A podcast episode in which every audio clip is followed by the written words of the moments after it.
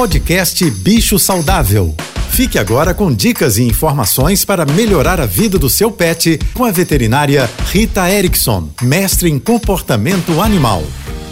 Olá, boa tarde a todos, espero que estejam bem. Eu já falei algumas vezes aqui da importância da gente brincar com os nossos cães e gatos. As brincadeiras estreitam o vínculo, ensinam comportamentos muito prazerosos que os cães e gatos aprendem com muita facilidade e a gente pode usá-los no dia a dia para redirigir uma situação desagradável, de conflito, por exemplo, um animal que está latindo muito e adora um determinado brinquedo, ao invés da gente dar uma bronca nele, a gente fala: cadê o seu brinquedo?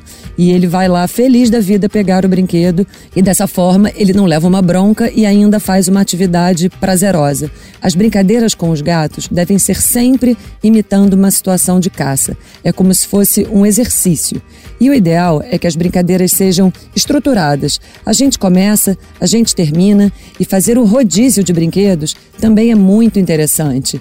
E para finalizar a campanha dessa semana, escove os seus animais todos os dias. E fica a dica: se ele não gostar, experimente usar uma escova mais macia e usar um pouquinho menos de força. Se você quiser saber mais sobre cães e gatos, me siga no Instagram, ritaerickson.veterinária. Um beijo, um ótimo final de semana a todos e até segunda-feira. Você ouviu o podcast Bicho Saudável.